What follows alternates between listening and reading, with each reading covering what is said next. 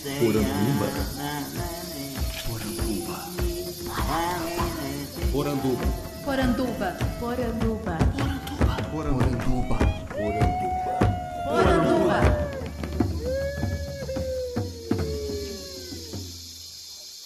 Bem-vindos à nossa Poranduba, o podcast sobre as histórias fantásticas do folclore brasileiro. Eu sou Andrioli Costa, o colecionador de sacis, e serei seu guia. E no programa de hoje eu venho trazer para vocês um pouco do que eu pude conhecer na minha participação no sexto Congresso da Juventude Mundial IOV, que aconteceu em Nova Petrópolis, no Rio Grande do Sul, nessa semana, a partir do dia 13 de fevereiro. Eu tive o prazer de ser convidado para uma palestra, né, para uma apresentação desse congresso da Organização Internacional de Folclore e Artes Populares para fundamentar as discussões dos grupos de trabalho. Ao final desse congresso da IOV, eh, os membros, que eram em sua maioria fazedores né, do folclore, membros de grupos parafolclóricos, eh, dançarinos, brincantes de maracatu, de boi, professores, enfim, eles iam se juntar em três grupos de trabalho, um para discutir é, folclore e paz, outro para discutir folclore e o ser um cidadão do mundo, e o outro para discutir folclore e o tempo. né? Então, tempo que não para, como é que a gente mantém vivas essas tradições e entendendo que é, há uma dinâmica que carrega. Então, nós, como pesquisadores, fomos lá fazer falas que pudessem ajudar a embasar as discussões que os grupos de trabalho fariam depois. Eu tive o prazer de ter muitas trocas incríveis, né? E é por isso que esse programa se chama Encontros Folclóricos, porque não digo só deste encontro, deste evento, mas sim do momento de estar com o outro, da gente se encontrar e trocar essas experiências. E foi um processo maravilhoso. Que eu vou compartilhar com vocês algumas dessas conversas no programa que começa agora. Quando me lembro da minha bela mocidade, eu tinha tudo à vontade, brincando no boi de axixá. Eu brincava com você naquela praia ensolarada, a tua pele bronzeada. Eu começava a contemplar mas o vento buliçoso balançava seus cabelos. Eu ficava com ciúme do perfume ele tirar.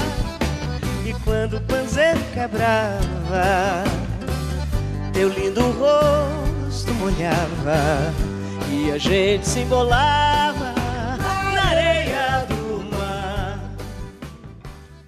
Eu comecei com essa música em homenagem ao pessoal do Boi de Axixá, que eu tive o prazer de conhecer durante esse evento. E eu começo com ele porque quando a gente foi fazer aquela abertura do evento, uma coisa que teria tudo para ser super burocrática, né? Plantar uma árvore ali, símbolo do evento e não sei o que, o pessoal do Boi fez uma pequena apresentação.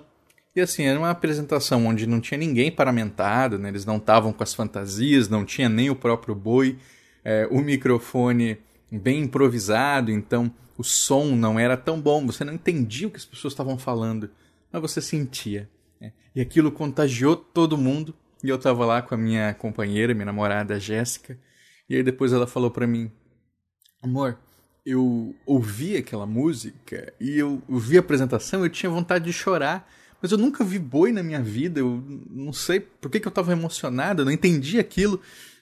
Eu falei assim, amor, isso é o que eu sempre falo, isso é o folclore.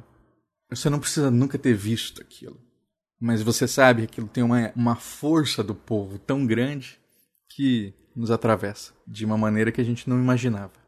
Então ela, gaúcha, participou de CTG, né, dançou ali com na sua época de infância, não tinha contato nenhum com essa cultura, mas mesmo assim ela sentiu, porque aquilo é a força do povo. Então isso já marca o começo do nosso evento. Por isso, para começar, eu trago aqui um trechinho da entrevista que eu fiz com a Leila Naiva desse boi que foi criado em 1959 e que é um boi de orquestra. Existem cinco tipos de sotaque de boi: boi de zabumba, boi de matraca, enfim. Um dia vamos fazer, é claro, um programa sobre sotaques de boi. Eu me comprometo. E esse é um boi de orquestra que surge, que se caracteriza pela presença de músicos de sopro. E conversando com a Leila, eu vi um, uma questão muito paradoxal que é interessante trazer para vocês, que é como a presença política no folclore, ela é às vezes inevitável. Por quê? Eu sempre falo aqui que o folclore ele passa ao largo das instituições e defendo sim que é preciso manter uma tradição folclórica independente de financiamento. É claro que com financiamento tudo fica diferente, né?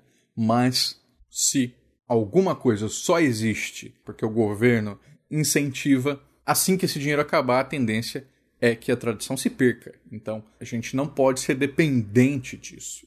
Já aconteceu, inclusive. Já contei aqui para vocês o caso do touro candil lá em Porto Murtinho, né? Porém, o que a Leila coloca é: olha, a gente estava fazendo nossa apresentação e os políticos eles se aproximaram da gente porque eles viram que o boi movimentava muita gente. Então eles falavam: ah, eu torço para esse boi, se aproxima do ensaio, vai para lá, capitalizam ali em cima dessa festa folclórica e depois eles abandonam.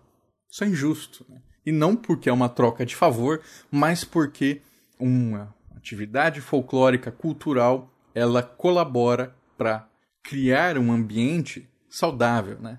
Que esse jovem se mantenha ocupado, que ele se mantenha estudando, que ele se mantenha é, pertencente a um grupo que não vai fazer com que ele se perca depois.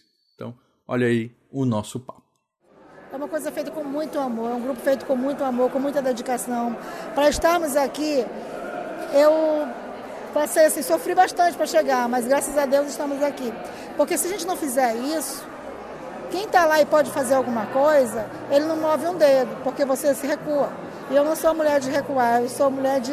Ainda mais quando eu lembro do meu pai, sabe? Ele era músico, só que do tratamento que era dado pra, para os brincantes, os donos do, do boi se diferenciavam, quer dizer, o que era melhor era para eles e o que era pior era para os brincantes. E ele era militar na época e ele achava que aquilo ali não era certo, que teria que ser tratado todo mundo por igual, até porque todos faziam a mesma força, né? Daí, ele sempre me contava essa história e eu sempre fiquei ligada nessas coisas. O que ele dizia, o que não serve para me comer não serve para o meu brincante. E ele se chateou com aquela história e algumas outras coisas. Não, eu vou botar um boi, só vou tocar um boi, no boi se for meu. E ele fez o Bumba Meu Boi. E tanto que nessa época ainda não existia o Bumba Boi de Morro, só o de Rosário, que foi o primeiro que surgiu, da cidade de Rosário. E nós, é, e ele começou, criou o boi de Orixá, ele começou a trabalhar, comprar tecido, comprar canutilho, para poder fazer as roupas. Entregou para as pessoas bordarem e fazer as suas roupas. E ele vendia pedra, pedra para a cidade de São Luís, para calçar as ruas. Ah, pedra, tipo. De cantaria. Sim.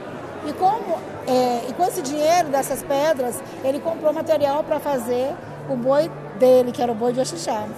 E ele faleceu, está com sete anos, que ele faleceu, e estou aqui eu, continuando esse legado. Ainda passei sete anos cuidando dele, que ele sofreu AVC, eu cuidava dele e do boi. Então eu cuidei sete anos dele e do boi, e depois ele veio a falecer. Mas eu comecei a dançar, quando eu nasci, ele já fazia o boi há 11 anos.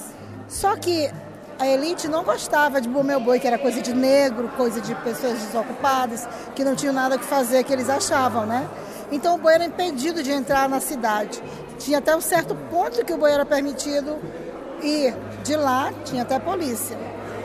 E hoje, por incrível que pareça, os policiais acompanham o danço. Nós, nós temos é, uma bombeira que é a Índia, né, que é do Corpo de Bombeiro. Nós temos é, policial militar, que fazem ronda mesmo, que também é vaqueiro do nosso boi. Nós temos médicos, meninas que formaram também dançando o meu boi, mas na escola que a gente pede que elas não é, assiduidade na escola, boas notas. e formou esse ano, ano passado, é, uma médica veterinária, formou uma é, fisioterapeuta.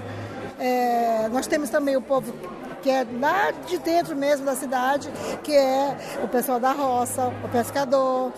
E dançava no interior que era fazia um círculo de palha para olhar o boi, as pessoas pagavam. Mesmo as humildes pagavam, porque o boi se mantinha disso. Não tinha questão política, não tinha edital, não tinha nada disso. Nossa. Quem mantinha o boi era a própria população, que ia lá, pagava no círculo, fazia um círculo de palha ou então de pano, de, de, de canoa. Aí para poder fazer, para cobrir, para o povo não ver de fora. E só, Tem só que fazia, entrar. Só fazia a portinha para entrar. E as pessoas obedeciam. Tinha alguns que queriam furar, né, por baixo. Mas aí vinham os não deixavam. Mas assim, pai que tinha um monte de filho, naquela época que tinha um monte de filho, deixava. É, deixaram de cobrar até de madrugada para chamar os filhos todos para ir olhar o boi de manhã ao amanhecer. Chamava, tinha aquela tradição. Hoje tem um filho de um juiz, são vários, que ele, até hoje ele é, acompanha o boi. Ele disse, eu lembro que meu pai me acordava para assistir o boi. Acordava porque aí, aí não precisava pagar mais, estava aberta a entrada. Mas nós dançávamos muito, muito, nós dançávamos muito também nas, nas ruas. Uhum. A família fazia, aquela, os vizinhos faziam uma vaquinha, todo, todos cooperavam para o boi dançar na rua. Então quem financiava essa cultura era a própria população. E hoje está difícil manter o boi, vocês têm que correr muito atrás? É, o meu pai sempre dizia, gente, esse negócio da política entrar vai nos atrapalhar. Nós vamos ficar nas mãos. E ele dizia, olha, será que isso vai dar certo? Porque nós éramos até então independentes. E quando eles viram aglomeração de pessoas apaixonados por aquele boi, eles viram, tipo, ali vai estar meu, meu meu eleitorado. Estou dizendo que eu gosto também, eu vou conseguir votos, apoio político, né? Então foi entrando, foi tendo essas questões. Só que hoje, tipo assim, estamos ficando órfãos. Uhum. Estamos ficando órfãos, porque para chegar aqui deu luta, sabe? Na questão de pedir o apoio, porque para vir tem que ter de avião. Claro. Né? E a gente não tinha. Eu, eu permutei uma apresentação do mês de junho porque no meio da política tem pessoas boas. Sim. Uma prefeita da cidade de Urbano Santos. Ela é prefeita e o marido é prefeito da outra cidade de Belágua. Uma cidade onde falaram, é, aqui está há uns anos, que até a Rede Globo foi lá e filmou, que era cidade muito pobre. E ele hoje é prefeito. A cidade está melhorando, graças a Deus. Ela me pagou antecipado a apresentação de lado do mês de junho. Entendi. Ela me antecipou, uma pessoa do coração muito bom. E eu já juntei com outro dinheiro de outro cachê que nós lançamos, que ainda estou devendo outra pessoa, para poder vir para cá. Vir para cá, estar aqui. Vieram hoje. em quantos? 18. Então, assim, somos 120 brincantes.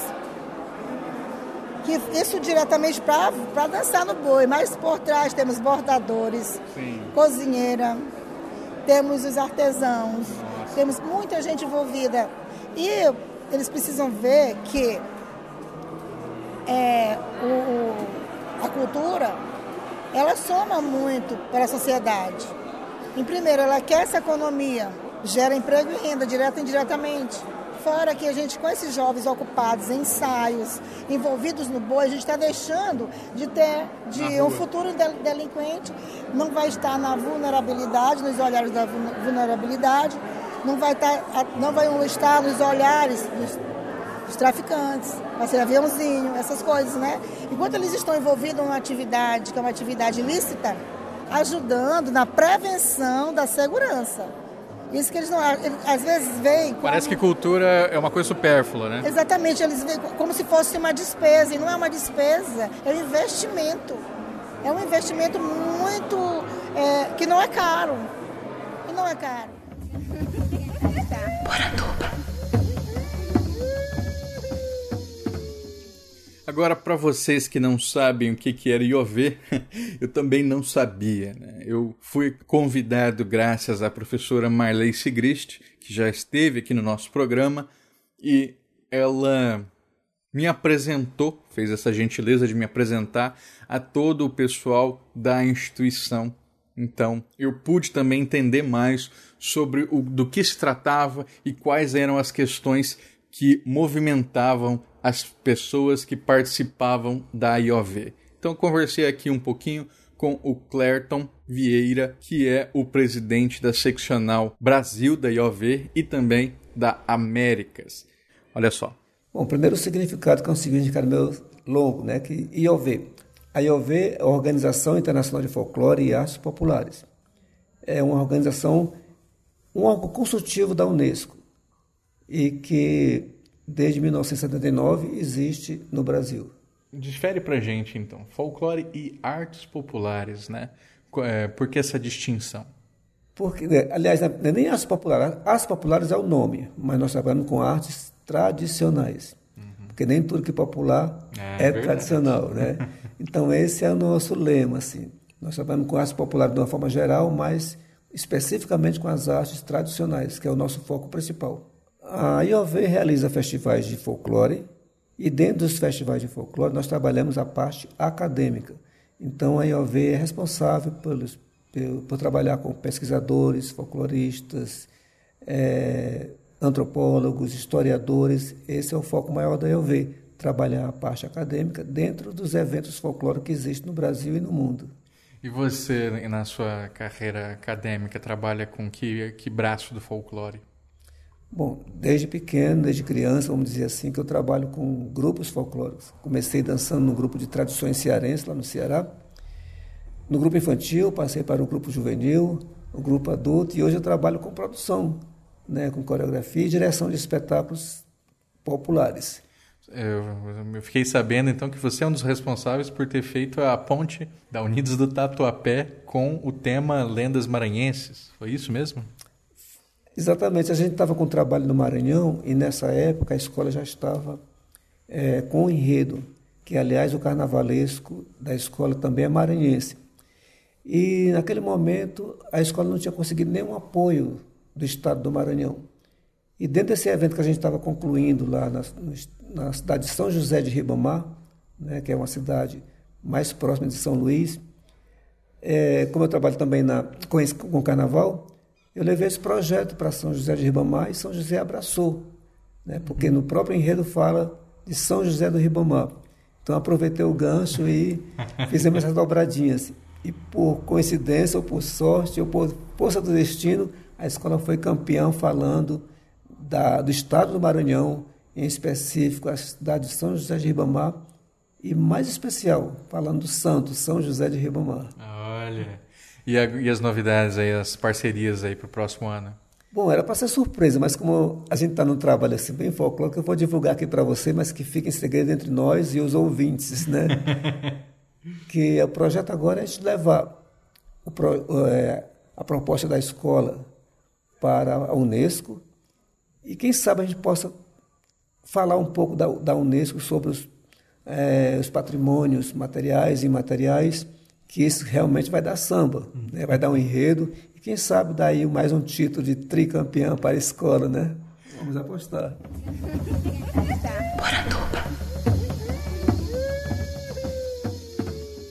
Entre os palestrantes da mesa que eu participei eh, estavam a professora Paula Simon Ribeiro, que falou sobre o folclore das ervas, né? Então, como é que a gente usa ainda hoje é, a medicina popular para poder tratar uma série de doenças. A professora Elma Santana, que foi falar sobre benzedoras, e o Ivo Benfato, que é o vice-presidente da Comissão Gaúcha de Folclore. E a fala do Ivo foi muito interessante. Ele tratou sobre artesanato indígena da perspectiva do acesso à matéria-prima né, porque muitas vezes é, essa, essas práticas tradicionais indígenas elas não podem mais ser realizadas, uma vez que é, os fazendeiros tomaram as terras indígenas, o acesso à matéria-prima lhes é negado, por isso fiquei muito feliz de receber a palavra do professor Ivo, com ele dizendo contra a liberação da presença de garimpos em terras indígenas. Então, por isso, quando eu assumo a palavra, eu agradeço e é, lembro que folclore não é só o estudo de curiosidades, né? Folclore é e sempre foi resistência, resistência ao esquecimento, resistência ao tempo, resistência ao apagamento. Então, se a gente está aqui falando disso hoje, é para que essas coisas não se apaguem. E a minha fala, no caso, foi sobre o Saci, não sobre como o Saci nasce, mas sobre como o Saci morre e essa morte, o que ela significa para a nossa sociedade. Né? Quem sabe eu faço aqui um programa ainda é, só sobre essa reflexão. Mas no caso das falas que eu trago para vocês, eu aproveitei para conversar depois com a professora Elma Santana sobre um tema que eu achei muito fascinante, que é o folclore da menstruação. Vocês já pensaram nisso, né? Folclore da menstruação. Vamos ver o que ela tem para dizer? Olha só. Então, professora, como, como, como é essa história de folclore da menstruação? O que, que, que, se sabe sobre isso? É, a gente precisa primeiro estudar todo o folclore da mulher que começa desde a concepção, quando a mulher está grávida, né? Que tem uma série de, é, é, é, assim, ligado ao folclore. Barriga, agora, hoje em dia tem ecografia, então não precisa dizer que a barriga é redonda é mulher e se a barriga é bicuda é homem, né? Hoje em dia todo mundo sabe. Mas assim mesmo algumas ainda entram nessa aí. E tem o folclore da, da criança, da, da menina, de, de, tudo. Mas tem o folclore da menstruação, que dentro das nossas, aí na parte histórica, né, das nossas índias, que nosso Rio Grande do Sul foi povoado por, uh, primeiro por índias caigangues e baias e guaranis, cada um com os seus costumes, antes de chegar a primeira mulher branca e as primeiras mulheres açorianas depois. Então, eh, o, o, o trabalho das índias em baias, quando elas menstruam pela primeira vez, elas a tribo toda, elas fazem uma risca azul que vem, duas riscas que vêm da testa até o nariz e duas horizontais que cruzam, azuis. E ela é colocada diante da tribo no sentido que ela já pode se acasalar e constituir uma nova família. Esse é um costume, né? Fora quando perde os maridos, aí, ou os homens da sua tribo, elas elas é, mutilam os dedos, tanto das mãos como dos mutilam? pés. Mutilam, elas cortam, né? Elas Caramba. cortam. Sim, isso é historicamente. Então, elas viviam, no começo do Rio Grande do Sul, elas viviam permanentemente mutiladas, porque os homens viviam em guerras, lutando, então elas viviam mutiladas. Mas o folclore de menstruação é isso aí. Como diz assim, mais popular assim, ah, a mulher não pode bater maionese que desanda, menstruada, né? Mulher, mulher eh, não pode bater bolo porque desanda. Entende? Então tem várias coisas. Uma cobra se morde uma mulher, a cobra morre. Agora a cobra morre porque mordeu uma mulher menstruada, né? Eu, eu ouvi uma é, de uma parteira pataxó que falava que a mulher menstruada ela não pode passar por cima é, de, de lixo. Então, por exemplo, uma fruta, uma casca de fruta, alguma coisa assim. Você já ouviu alguma coisa parecida? Sim, tem, tem, tem tudo isso aí. No, no, nosso não é muito forte isso aí, no nosso mais é forte essa parte do, do dia a dia da, da mulher mesmo, né? Então, é, é, é um divisor de, de águas, como se diz, porque é, aí entra o aspecto do sangue, da, da, da, do aspecto assim, cultural do sangue mesmo, que tem, é, é, muito trabalhado na, na Umbanda, no Batuque, em todas essas histórias. Eu não entro nessa parte porque eu não sou nem da Umbanda nem do Batuque, eu sou da parte do folclore, né, que eu entendo. Entende? Então tem todo essa, essa parte da, que a menina se tornou já uma mulher, que na nossa civilização dita, dita civilizada, no caso, eu não repetir, ela é o baile de 15 anos, é a menina, sapatinho alto, é a parte dela. Na Índia, não, é na, na indígena, ela, é essas pinturas que ela usa no rosto, né? Deixa eu perguntar uma coisa. É, na, tradicionalmente, né, parece que na sociedade ocidental a menstruação é uma coisa suja, né? Tanto que é uma coisa que está se tentando quebrar hoje. É, no folclore também tinha isso?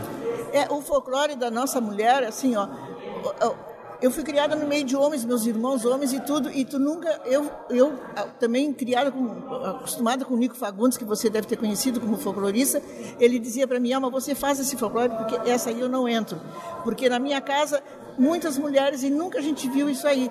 Aí eu levava aqueles paninhos de menstruação, eu tenho uma coleção, eu faço palestra sobre isso. Aquelas toalhinhas, desde os primeiros, assim, sabe? As primeiras quando eram só toalhinhas, depois aí veio com um botãozinho, aí depois veio já mais é, incorporada, né? Um tecidinho mais incorporado. Então eu tenho uma coleção daquilo que eu levo e mostro assim, que as pessoas nem sabem, os jovens nem sabem o que é aquilo, né?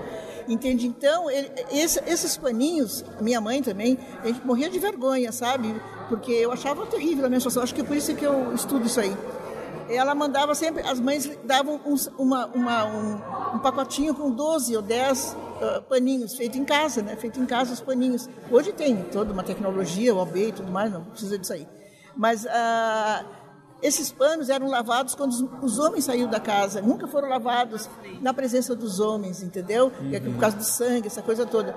É, o fato de poder ter filho, não poder ter filho, ganhar filho, estar tá grávida, não estar tá grávida. Então, a menstruação é um, Muito desconhecimento também, né? Muito desconhecimento. Eu me lembro que quando eu menstruei a primeira vez, eu não dizia para ninguém, eu tinha horror de dizer. E a minha mãe mandava para o colégio, uma colega minha, mandar uns paninhos. Eu morria de vergonha com aquilo, né? E uma vez eu fui do arroio do sal de uma praia até Torres. Eu não botei nada. Eu saía sangue, mas eu não botava nada, porque eu tinha horror daquilo, sabia? Eu, e aquilo é saúde, né? Que coisa séria. Posso falar também? Pode falar também, professor. Você sabe que lá no museu, no museu Dom Bosco, lá em Campo Grande, é, tem muita, muitos objetos indígenas, né? principalmente é, da tribo Bororo. É, e, e, tem uma vitrine que, que tem assim várias é, folhas. As índias preparam folhas, elas, elas vão com o dente picotando a folha elas põem para secar, então as folhas ficam todas porosas e, e umas sobre as outras elas se transformam num absorvente higiênico. Então as índias se viram dessa maneira. Não sei quais são as folhas, são folhas grandes próprias para isso e elas vão picotando todas com o dente, furando para poder vazar toda a mas olha, veja, a cultura indígena, ela, ela, ela, ela, ela vê tudo isso com muita naturalidade. Entendeu? Olha, no momento que uma menina menstrua a primeira vez, ela é colocada diante da tribo, no, com essa marca pintada no rosto, no sentido que ela pode se acasalar e constituir uma nova família. Eu acho legal isso, né? O que a professora ia falar agora é sobre mascar folhas para segurar a menstruação, é... para menstruar num momento que não, não seja de viagem, né? Exatamente, que agora, inclusive, tem remédios até para isso, né, dentro da medicina, mas alguns combatem até de ficar seis meses sem menstruar, por exemplo, né? Tem tudo isso. Mas as índias eh, fazem isso com muita naturalidade. Você chegou a, a estudar também ciclo, assim, o que, que significa o ciclo da lua para a mulher? É, não, sim, eu, porque eu estudo o sagrado feminino, né? O sagrado feminino, agora eu, faço muito esse trabalho junto com a minha nora, até que ela é do reiki, e ela compara muito o reiki da imposição das mãos com a benzedura. A gente faz um trabalho muito integrado. Amanhã eu tenho um livro, vou te dar o livro, tu vai ver que ela faz essa, essa comparação. Então, essa, essa parte assim da, da natureza da mulher, eu acho assim super importante, que a mulher é tão importante, o sagrado feminino, quer dizer, tudo nasce, nasce uma, uma, uma mulher, né? Eu vinha conversando com a Paula, a Paula cinco filhos, eu tenho dois, cinco filhos, e agora eu vinha vindo para cá, eu tenho me dou muito com as parteiras, porque eu escrevo, eu sou parteira, não sou parteira nem benzedeira, entende? Eu, eu, eu, sou, eu gosto desse estudo porque eu resgato a história dessas mulheres que nunca tiveram visibilidade. Não, as, as benzedeiras, você não sabe quem são essas pessoas. E as histórias morrem com elas, e se não tiver quem resgate, é. né, essa memória vai ser perdida. Então, nos meus livros, assim, eu vejo que até, algumas até choram, mas pelo menos alguém um dia escreveu, né, entendeu? Os homens são poucos que aparecem assim, mas as mulheres que sempre benzeram, desde pequenininho, quem é que nunca foi numa benzedura, uma benzedeira, é só levantar a mão, qualquer audiência que você faz, maioria, entendeu? Independente de religião, independente de religião. E eu gosto daquelas benzedeiras de raiz mesmo, que agora tem a, as benzedeiras até online, tem, né, tem cursos. Eu, eu, sou muito entrevistada por isso, porque tem as, as, as benzedeiras que fazem cursos e ganham dinheiro com isso. Mas a benzedeira mesma, de raiz, ela não cobra nada, ela benze, benze três vezes, não dá certo, benze mais, aí benze nove, e assim vai nas presencialmente. Benze presencialmente. Se bem que algumas até levando uma camisinha do nenê, aquela coisa toda, elas também fazem uma oração para a criança, né?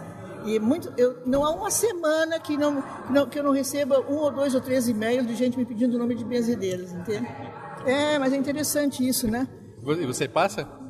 Claro, claro que eu passo, né? Então quem quiser em Porto Alegre, né, entrar em contato com a senhora, qual, qual que é o seu ah, e-mail? Meu WhatsApp é, 9, é 51, né? 996 66 9799. Eu conversei também com o mestre Rainha Almeida, que é considerado um dos mais antigos brincantes de maracatu. Então ele tem mais ou menos 40 anos já brincando de maracatu lá no Ceará, no Maracatu Nação Iracema, e há mais de 30 ele assumiu essa persona de rainha. O que, que é essa rainha no maracatu? Bom, para a gente contextualizar, brevemente. Espero ainda fazer um programa inteiro só sobre o maracatu para a gente aprofundar nisso.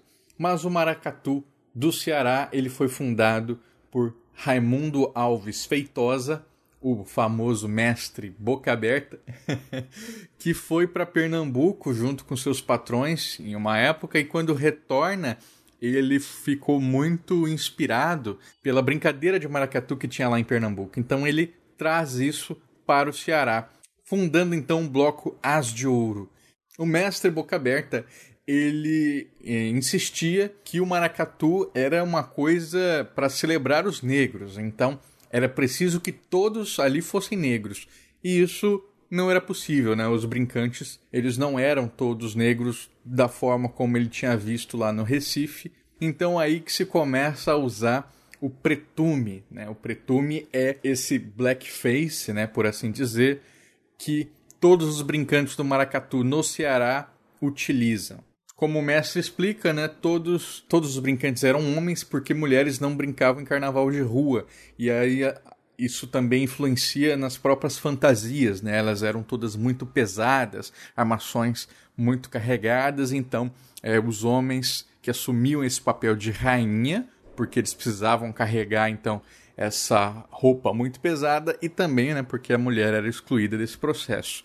Dos anos 50 para frente, as mulheres começam a entrar no maracatu, mas apenas alguns poucos exemplos, né, que nós temos esse personagem da rainha é, caindo nas mãos de uma mulher, normalmente ainda hoje feita por homens. Então, essa discussão sobre o blackface e a cultura popular, ela rende um programa inteiro, mas uma coisa que a gente pode é, se convidar a pensar é ali eles não estão fantasiados como para brincar de carnaval. Eles não estão ali simplesmente para folia.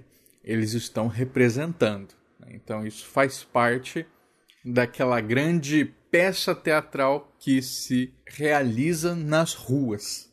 Então é, há de se fazer essa distinção. Se é certo, se é errado, a sociedade, o tempo vão acabar cravando.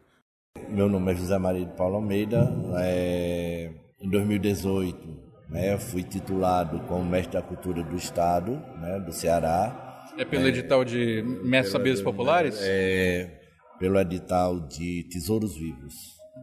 É, Tesouros Vivos do Estado. É uma lei. Em 2018 fui diplomado é, e fiquei usando o nome é, Mestre Almeida Rainha, né, porque foi através do Maracatu né, a diplomação. E ser a rainha do maracatu é, a, é o personagem principal, né, porque maracatu é uma dança afro, né, que faz a representação da coroação do rei do Congo, né, e os escravos na época faziam né, essa simbologia, né, quando é, no, no, período de folgas começaram né, a, a tradicionalizar né, a dança. A sequência né, da dança do maracatu ele tem vários personagens. O cortejo era composto só de homens na época. Né? Por quê? Porque a mulher não dançava carnaval de rua. Era, é, era proibida. Era proibida. A mulher só dançava nos clubes sociais e, e, ou clube suburbano, mas nos clubes. Né? E então os homens eram que, que se travestiam né, fazendo o papel de, é, das mulheres que né, faziam parte do maracatu, que era é, tinha as baianas, as negras, o balaio, a calunga, a corte, que era composta de príncipes e princesas, e o rei e a rainha. Todos dois homens, né? Fazendo, né, fazendo papel de, de, de, de, se travestindo. Né? Nessa sequência todinha, a peça principal do maracatu se tornou sendo a rainha em Pernambuco. A, a peça principal é a calunga, que comanda todo o desfile por conta de, tirada no terreiro, ela vem do terreiro para o cortejo do maracatu e ela que comanda. No maracatu cearense não. Tem a calunga, né, tem o balaio, mas o maracatu ele desfila, né, ele forma o cortejo sem a calunga ou com a calunga. Uhum. Mas não forma o cortejo sem a rainha. Entendi. Né? Então, por isso que a rainha se tornou o personagem principal do maracatu. A partir de que momento que essa festa que era de negros, né, os brancos começaram a participar e participando começaram a se pintar de preto? só no Ceará, né, que é a gente usa a, a, a pintura, né, o preto.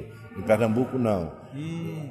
Né, o Pernambuco não usa, né? Mas quando o Raimundo Feitosa fundou o primeiro maracatu, já foi é, dizendo que é, teria que haver um, uma negritude né, nos personagens. E aí começou, né, a partir daí, da fundação do primeiro maracatu, já é, se usar a, a essa tinta preta, que é uma, é uma mistura de, da foligem da lamparina, daquele pozinho preto da lamparina, com vaselina e um talco é, sem cheiro. Até hoje? Até hoje. Caramba. Tem alguns maracatus que usam outro tipo de, de, de tinta, mas a tinta tradicional oficial é essa. E essa quem faz sou eu, né? Eu faço para o maracatu, faço para alguns outros maracatus também, né? Mas é porque tem uma tem o pulo do gato, né? Que às vezes a gente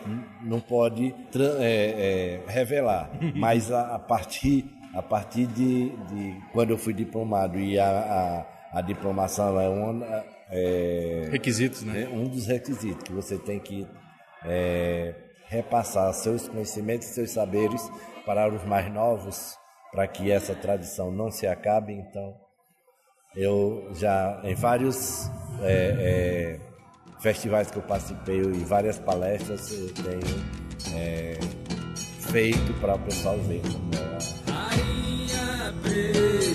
do maracatu, nesse teu rosto de falso negrume, morre de gozo na renda do sol, no pano feito pelos fios d'água desse véu de noiva bicatu e pô. Rainha preta do maracatu, nesse teu rosto de falso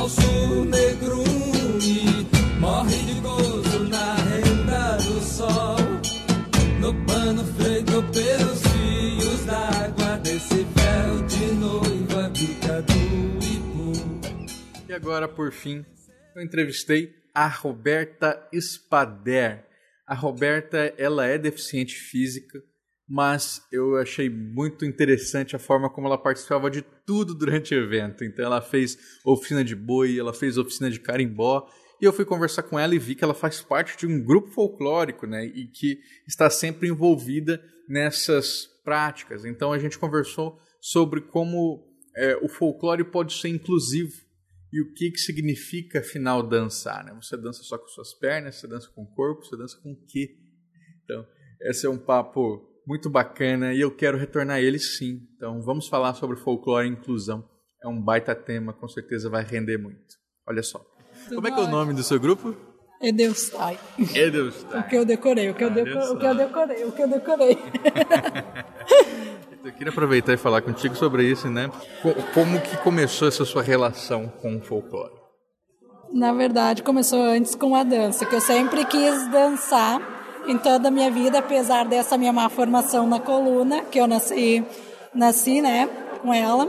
E eu sempre me lancei a conhecer tudo para ver se eu gosto, se eu não gosto. E primeiro comecei com contemporâneo, que foi o mais fácil. E aí depois eu me rendi às danças gaúchas, às danças alemãs, que eu também tinha um pouco de preconceito. E hoje eu tô aonde eu convivo, eu não queria aprender onde eu vivo, eu queria aprender tudo onde eu não convivo. E hoje eu me rendi ao preconceito que eu também tinha. E aí agora eu quero aprender as danças folclóricas daqui, mas eu comecei muito com as danças folclóricas do Nordeste. Do Nordeste? Eu tive a experiência faz uns três anos. Eu conheci uma menina que é caxiense, mas ela ficou sete anos no Recife. E aí ela começou a montar uns grupos de aula e de apresentações aqui em, aqui em Caxias, na verdade. Que aí é o grupo do Maracatu, que tem percu- percussão e dança. E depois ela trouxe o namorado dela, do Aracaju. E aí ele começou a ensinar outras danças, da festa dança junina, coco, uh, forró, freva, foi um pouquinho de tudo. E aí eu adoro, né? Eu brinco que eu sou branca só de corpo, que do restante eu acho que tem pezinho na África. E aí eu adorei. E Bumba Meu Boi, eu tive um pouco de experiência com ela, que aqui nós também tivemos de novo aqui no congresso, né? E estou me lançando, aprendendo, fazendo tudo que eu posso e mais um pouco. E que que você que então entrou pela dança, né? E se encontrou bastante no folclore. O que, que, que, que tem de diferente assim nessa união que o folk traz? Na, na, verdade, a cultura, porque realmente tem que aprender bastante, principalmente com você for ouvindo falar do Saci, eu nunca tinha pensado nessa questão de ver da deficiência e ver de toda essa inclusão. E, mas principalmente eu vi que assim, realmente, as danças ditas tradicionais eu gosto, mas eu me identifico menos. Eu me identifico muito mais com as danças de culturas folclóricas do que ah, o balé. Por quê? Que, ah, porque eu acho que mais me traz mais liberdade, porque eu posso, porque tem o espaço, tem a, o que tem que ser feito, mas eu posso dançar como eu consigo, como o meu corpo consegue. E aí, porque no balé tu tem que seguir uma, aquele padrão, se tu não segue aquele padrão, tu é criticada para mais de metro. Se tu dança uma outra dança, se tu não dança, eles dizem que não é balé. Pode não ser balé, mas pelo menos tu está tentando trazer esse espírito para o teu corpo. E já nas danças folclóricas, não. A, essa, a Vanessa, por exemplo, que me ensinou as danças lá do Nordeste, ela me disse, tu não consegue fazer os movimentos nos pés, faz nas mãos faz nos braços. Então, ela está trazendo para mim a realidade, a cultura do Nordeste, e não fazendo eu me adaptar a tudo o que é os movimentos de lá. Então, isso que eu acho bem bacana, essa liberdade e, e essa facilidade, porque numa outra estilo de dança, dessa que estão de palco, tu, tu que tem que se adaptar, né? E eu disse, por que, que eu tenho que eu me adaptar a tudo e eles não podem se adaptar a mim? Ah, e, a, e aqui na Danças Alemãs também o espetáculo que a gente apresentou ano passado foi ao contrário, eles que se adaptaram a, a, aos deficientes e não os deficientes se adaptando a eles. Né? Tem mais deficientes também que participam? Tem, tem deficientes visuais, deficientes auditivos, intelectuais. Então foi trazido as danças alemãs, mas as danças alemãs se adaptaram aos nossos, aos nossos corpos e não nós se adaptando aos corpos, sabe? E, é muito bacana isso. E qual é a importância de, de pensar inclusão no folclore também? Eu acho que dançar, pensar em inclusão em tudo, mas aí que a inclusão se transforma em uma coisa do cotidiano, não uma coisa, ai, estou dando oportunidade, estou colocando a pessoa no palco, estou dando um espaço de trabalho. Porque eu penso assim, todos nós temos corpos diversos, ninguém tem o mesmo corpo. E uma hora tu vai ficar velho, uma, se tu não tiver deficiência, uma hora tu pode se machucar momentaneamente.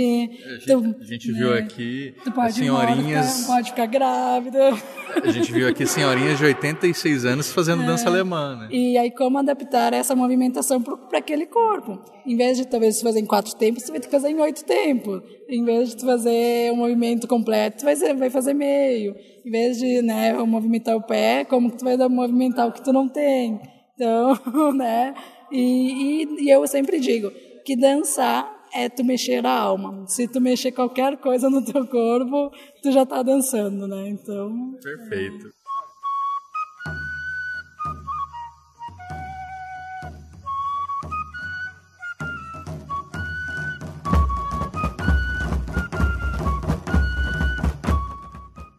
Gostou do programa? Eu espero que sim. Se gostou mesmo, faça como os nossos queridos apoiadores que assinam mensalmente os planos do colecionador de sacis no padrim.com.br barra saci e no picpay.me barra colecionador de sacis. É graças a eles que nós nos mantemos aqui toda semana sempre falando de folclore.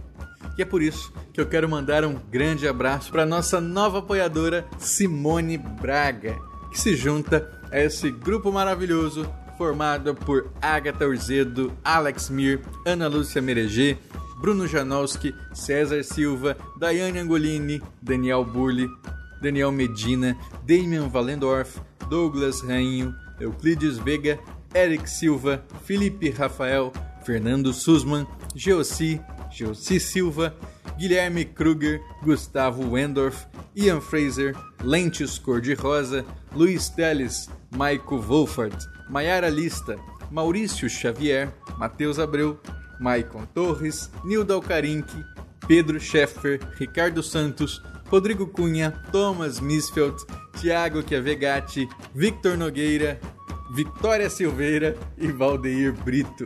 Muito obrigado, pessoal. Vocês ajudam a tirar o folclore da garrafa. Quem não acompanha ainda, acesse o canal youtube.com/barra colecionador de sacis ou me acompanha nas redes sociais. Eu estou postando lá todos os dias vídeos de indicação no novo projeto O Folclore Todo Dia. Vai durar fevereiro inteiro, viu? Depois eu não garanto, mas confere lá, tem sempre dicas bem legais de produtos para vocês conhecerem. Nesse programa você contou também com a participação da minha gata Ricota, que tá no cio, então talvez vocês tenham ouvido alguma coisa aí. Me desculpem, mas o importante é o programa sair, né? Esse podcast foi produzido e editado por mim, Andrioli Costa, o colecionador de sacis. Acesse colecionadordesacis.com.br. Um abraço e até a próxima. Agora pode vir à vontade.